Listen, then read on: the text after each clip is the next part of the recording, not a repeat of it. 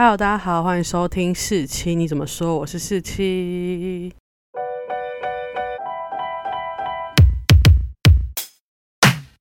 今天呢，要来跟大家分享一出电影，是在上个礼拜六月四号在 Netflix 上映的韩国电影，是由蔡秀彬、张基龙跟 Crystal 郑秀晶一起主演的《酸酸甜甜爱上你》。那我不知道大家有没有注意到这部电影，毕竟 Netflix 每天上的片有超多的，但这部呢是我一开始就知道，因为。毕竟我是郑秀晶的狂粉嘛，就是她只要有出演什么剧，我都会知道。那自从郑秀晶去年接了超多电影跟电视剧，就像搜索就是 search，然后还有。之前好像也有在 Netflix 上映的一个未婚怀孕的那一出，就他这两年就接了很多剧。那这出呢是一部电影，然后刚好是跟蔡秀彬跟张继荣演的。那我不知道大家对这两位有什么看法？因为这两位算是我很喜欢的演员，虽然他们没有到。说什么大红或特别知名，但是他们演的戏里面都有我非常喜欢的剧，像蔡秀彬，我最印象深刻的就是他跟于承豪演的一个叫做《不是机器人》啊，那这出就是收视率很低，可是我很喜欢的，就是类似小甜剧，他在里面为了要还债，然后就去扮演一个机器人，然后就慢慢跟于承豪发生恋情。如果大家不太想要动什么脑的话，可以去看这出剧。那张基龙就更不用说，他是我最喜欢的韩剧《Triple W》，请。输入关键词的男主角，虽然我在这出韩剧里面呢都在看三位女主角，没有在看他，不过这样我就会认识他嘛。那后来还有很多过来抱抱我啊，还有最近在热播的《我的室友是九尾狐》，他都有当男主角，所以我也很认识他。那既然都是我喜欢的演员，所以我就想说，为了这出戏还是不得不去看，因为。其实我那时候看到预告片就觉得啊哈，就是一个三角恋呐，我就觉得算了。但是为了他们三个，我还是奋不顾身的去看。那我必须说，他还是给我蛮大的惊喜，就是比我想象中再好一点。那可能是因为我的那个期望值有点太低。那一如往常呢，我会给这出剧两个形容词吧。第一个叫做远距离恋情，也就是所谓的异地恋。然后第二个呢，就是劈腿。那为什么我会讲这个呢？因为这个三角恋主要就是靠这两个因素所构成的。那它里面有很认真在探讨异地恋会产生的一些纷争，跟一些无法克制的争吵吧。就是他们不是有意想要这样为难自己的另一半，可是有些东西在异地恋或是在疲劳工作，然后相处上一定会发生这样的事情。这出剧就是特别在讲。异地恋跟异地恋为什么会造成的社会百态？然后其实他有引导到异地恋造成的劈腿。那其实有时候异地恋不一定会造成劈腿，只是会造成分手啊，或是克服之类。但他们就是把它引导到劈腿。那在劈腿情况下呢，又有很多事情会发生，然后就是人会在无限的后悔啊，或是做错啊选择这样的循环下做出一个结果。那那个结果。可能自己也没有想到会研发成这样，可是你还是得去承受。这其实就是这出剧在告诉我们的吧？我觉得我没有那么 care 他们爱情线的部分，因为他们爱情线，嗯，就是一个大卖点在这里面。那基本上我必须说，讲简单一点，这出剧如果你没有先看到什么剧评的话，就是它会有一个反转，它很重要的事情发生在最后的十分钟里面。然后我那时候就是很白目的，就是在看之前，因为我就觉得，啊，这种爱情片就不要太认真看，先去看一下。就我就不小心看到那个标题写说最后十分钟很重要，害我就是一直看前面的时候就一直怀疑他演的东西，然后到最后反转的时候我就没什么感觉，所以就在这边提醒大家有反转。我道是不是有点机车？好，那接下来呢，我就会开始剧透喽。所以如果大家没看过这出剧的话，看完之后我们再回来听吧。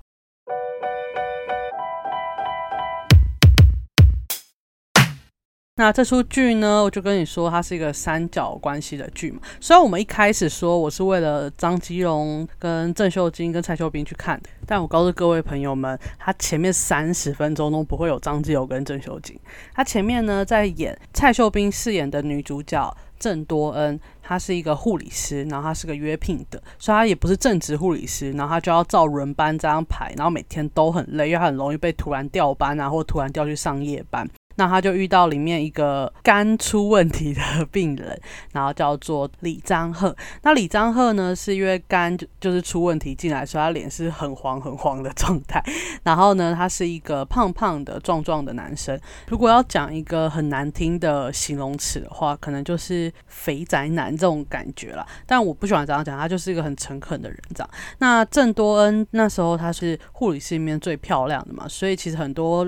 病人都会很期待他来帮忙换药什么之类的。张赫当然也会很期待这件事情，所以他就是会跟他聊天啊，他或者试图跟他沟通，然后就发现他们俩越来越熟之后，多恩有些时候偷懒都会到 张赫这边偷懒，因为他们。病床的很奇怪，就觉得他那种肝造成的黄疸什么的会传来，就是不让那个张赫把他那个窗帘拉开，就是会把自己围住嘛。那多恩就很可以试图在那边休息，或小睡一下，或偷吃他订来的餐长。所以他们俩就越来越熟，越来越熟，就慢慢慢慢慢慢发展着他们两个在一起了。然后后来呢，张赫终于出院了，他们就约好一起要去济州岛过圣诞节。那在金浦机场的时候呢，多恩就送他了一双鞋。张赫看到那双鞋就很开心啊，就跟他说：“哦，我一定会努力的去运动健身，让自己就是有点像改善体态这样。”然后就跑一跑，跑一跑，跑一跑。画面就跑出了张基龙。那张基龙呢，在这里是饰演一个建筑事务所的，算是结构设计师吗？还有还是计算师长？那他是在仁川一间小事务所上班。这个小事务所突然就有接到大公司的专案邀请，就跟他说他们这边缺一个人，那看他们能不能推荐谁来他们公司做一个也是约聘的工作啦。他们事务所的老板呢，就决定推荐张基龙去首尔工作。那仁川跟首尔，大家不要觉得很近。虽然我们每次去首尔可能都是降落在仁川机场，但其实也要坐个一个多小时的车才会到嘛。可是张基友所设的张赫跟他的多恩住在的地方就是在仁川，所以代表他要开始通勤，不然就是要住在首尔。那这样就是会造成一个异地恋的状况下，所以呢，最后张赫选择的就是他要通勤每天。那第一天他当然就是准时起床，然后开车开一个多小时、一个半小时到首尔上班。然后他在路途中呢，就看到他附近的车的人，就是在车上弄头发啊，或是就是。把自己打好领带啊，穿好衬衫，他就觉得天哪，你们不能出门之前就打理好这件事情吗？那这个专案招聘的人除了他之外呢，后来又多了另外一个女性的员工，就是郑秀晶所饰演的宝英。那他们两个就是约聘人员，然后结果后来我就真的觉得他们把那间公司把所有工作都给这两个约聘来做。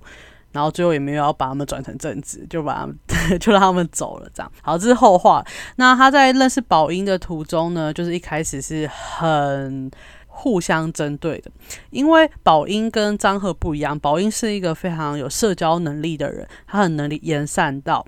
那张赫就是属于那种默默的做事的人，然后就是也不会去称赞别人啊，也不会买东西请别人这样。结果张赫突然觉得他。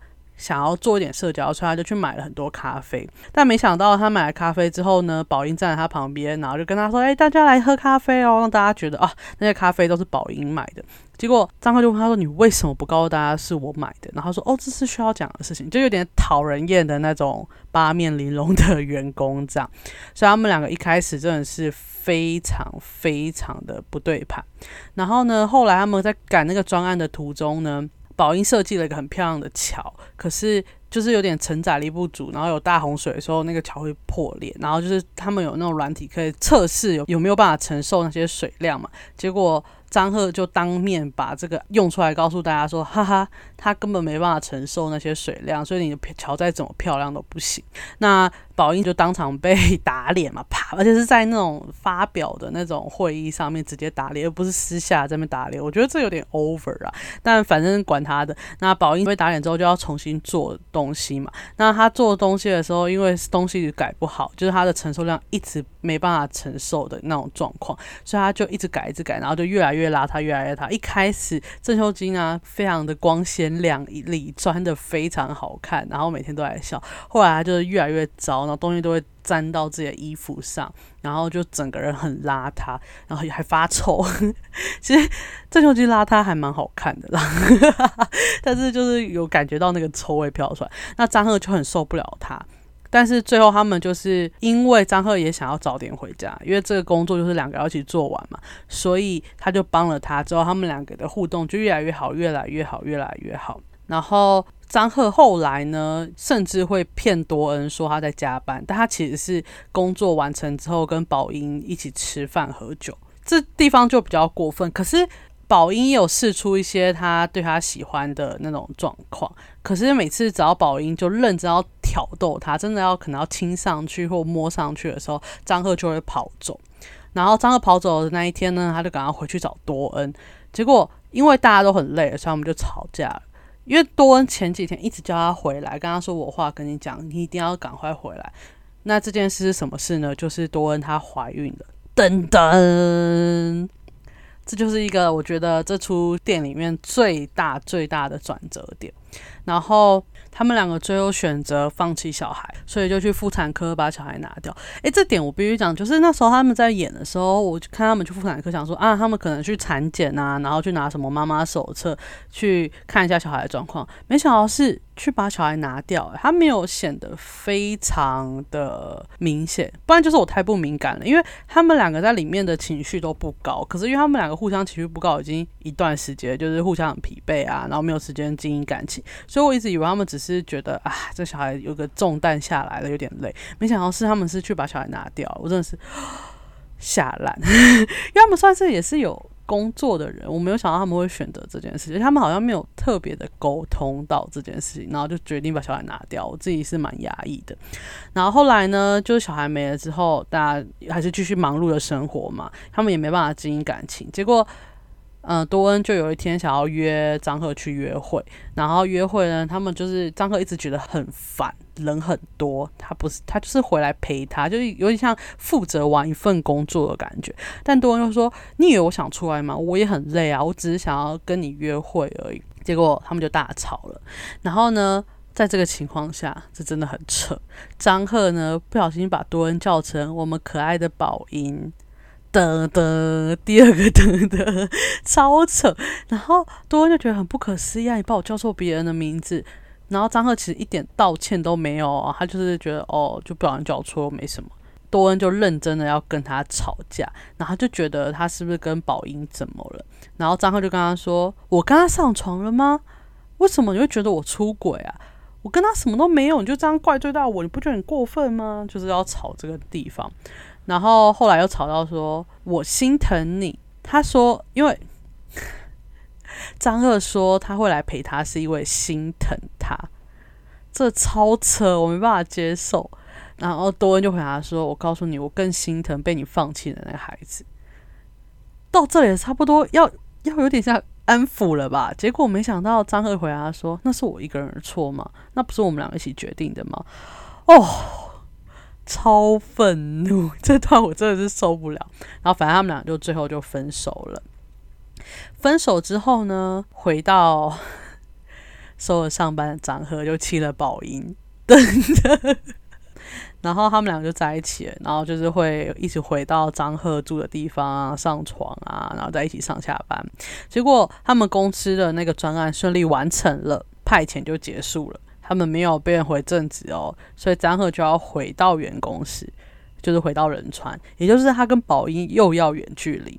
但宝英就跟他说：“我也没有要干嘛，我也要去留学。”等等，他们根本就是不知道对方的下一步的那个状况下就在一起。然后张赫就突然觉得不行，他突然就想起了多恩的好，我知道很夸张，反正就这样，然后他就冲去。因为那时候他们一是一起订每个那个耶诞节都要去济州岛约会，然后他就冲去机场想要拦多恩，因为他发现多恩没有把那个机票啊卖掉，结果他去冲去机场的时候撞到了一个男生，因为他看到多恩嘛，所以他就要冲去找多恩，结果那多恩就跑去扶了他旁边那个男生。噔噔噔噔噔，这是这出戏最大最大最大的反转。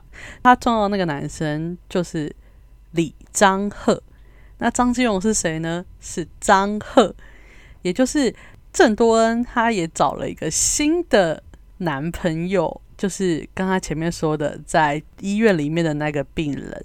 那他的名字刚好又跟她的前男友张赫一样，只是多了一个李。所以呢，前面演的那一段，李张赫要跟郑多恩一起去济州岛玩，是他们今年的事情。那以前他们说一起去济州岛玩这件事情呢，是张赫跟郑多恩一起要去的。所以张赫就发现，天呐，郑多恩已经有一个新的男人了，他就是不可置信。可是郑多恩完全没有，就是完全没想要理他，然后就扶起了李张赫就进去了。然后你知道这时候不是应该觉得很干吗？没有诶，张赫就冲冲冲回去找宝英，然后就跟宝英求婚。我真的是问号诶。然后。宝英就跟他说：“呃，对对对对，我们不是到这样的关系啦，我们不要这样。”然后他就把那个婚姻求回来，然后故事就差不多到这里结束了。大家是不是觉得很夸张呢？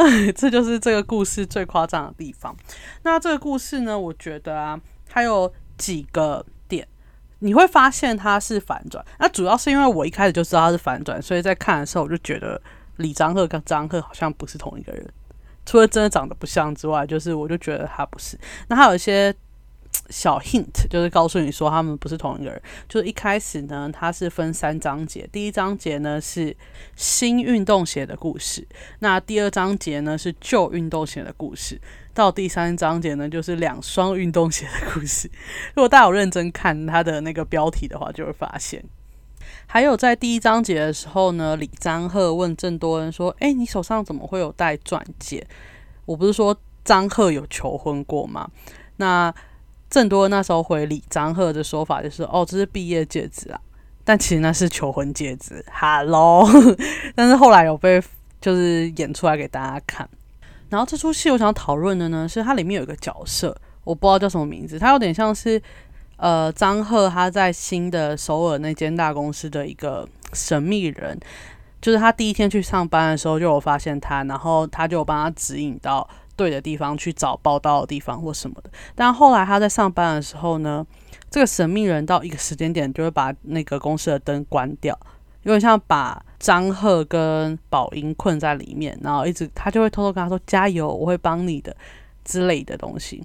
然后那时候就觉得什么意思啊？他看不，而且张赫也没有跟他说我有女朋友，你不要这样，这是我觉得蛮严重的事情。但是他就是也没办法阻止那个人把灯关掉嘛，所以他就一直觉得很烦。然后可是他还是继续加班啊或什么的。然后后来呢，他就跟张赫讲了一句话，到故事后段的时候，他就说错过一辆计程车还可以等下一辆，但错过一个人就错过人了。这时候张赫听到这个就赶快去追多恩，就是他去。机场追多的那一段前面，那我那时候觉得，嗯，这个人的做法怎么有点前后反复啊？因为你关灯，如果是要让他促进张赫跟宝英之间的关系的话，那你现在讲这句话不是要促进张赫跟多恩的关系吗？我就有点不懂。然后我后来去翻剧评的时候，就看到有一位。作者这样写，他说：“说不定他关灯的用意并不是要什么促进宝英跟张赫之间的关系，而是他就是要告诉张赫说，你该回家喽，你家里有人等你哦，你不要再留在公司喽。”我觉得这也有可能诶，就是所以我不太了解那个神秘人他特别的想法是什么。可是我知道他是扮演这个，有点像导演想要把他插进这个故事里面，扮演一个很重要的神秘的角色这样。但是我自己没有懂。因为我就觉得他没有什么太大的发挥作用，有没有他好像对这三角恋的发生没有什么关系，也没有什么特别的推进作用吧？我觉得后来有一段，最后最后一段，我觉得蛮符合现实的，就是张赫他就是问了在天台上问世界说，我到底做错了什么？到底是哪里出错？是从哪个点出错？就前面讲了那么多灯灯的点里面哪里出错？就他最后推论点就是。绝对都是他们这个小事务所的部长的错。为什么要把他调去大公司？他没有要怪自己，也没有要怪多恩，也没有怪宝英，他就怪了一个完全不相干的人，就觉得 OK。果然在感情里面错的都不会是自己的感觉。那我觉得这部电影呢，它把远距离会发生的事情都演出来了。那我觉得。我不想要特别去怪罪谁对谁错哦。当然，你要告诉我说，在认知上，到底这里面到底是谁劈腿？我必须说，多恩跟张赫他们两个其实都没有在劈腿的线上面，因为多恩开始认真跟病患张赫开始发生一些关系，或是请他来家里做的时候，那时候多恩应该已经把小孩拿掉。张赫在他还在跟有多恩有关系的时候。宝英的所有挑衅或是挑逗，他都没有接受，他都有逃回家，都有结束，他都是结束隔天才去亲宝英的嘛。嗯哼，所以嗯，我们在广义上来说，他们两个其实没有什么劈腿，但其实也没有演的特别的详细，所以我也不能断定这件事情。但是他们两个就是不是输给病患张赫，也不是输给宝英，他们就输给远距离跟疲劳还有烦这样。所以可能就是远距离会造成的一些后果吧。但我有时候想想，如果远距离你逼他来见你的时候，他的状态非常的糟的话，那我觉得甚至就不要让他来见你，会不会比较好？因为看到一个很烦的人，就是你好想要跟他见面，可他对你很烦，你不会觉得很生气吗？像我就会觉得很生气，干脆不要见我好了。我是我觉得我是一个可以接受。很久没见，但是你就是跟我通几段电话，我就觉得 OK 的人，因为我蛮独立的，我觉得。但这就每个人状态不同。然后最后最后呢，我还是要推荐一下，因为我觉得郑秀晶在这里面讲英文超帅，他邋遢的时候也非常可爱啊。帅的部分呢，他还有讲英文脏话，超厉害。就完全是一个粉丝滤镜啊，所以后面这段你们大家可以不用听。我有没有推荐看？我觉得就你无聊的时候可以看一下啦。然后记得，如果要看的话，就是不要被我剧透，不然就没什么好看。因为这个故事线我觉得蛮薄弱的，虽然会有一种反转的惊喜感，但没有什么太大的惊奇对我来说。不过这三位演员其实都演得非常好，所以我觉得还是及格啦。那我这次的分享就到这里喽，我们下次见，拜拜。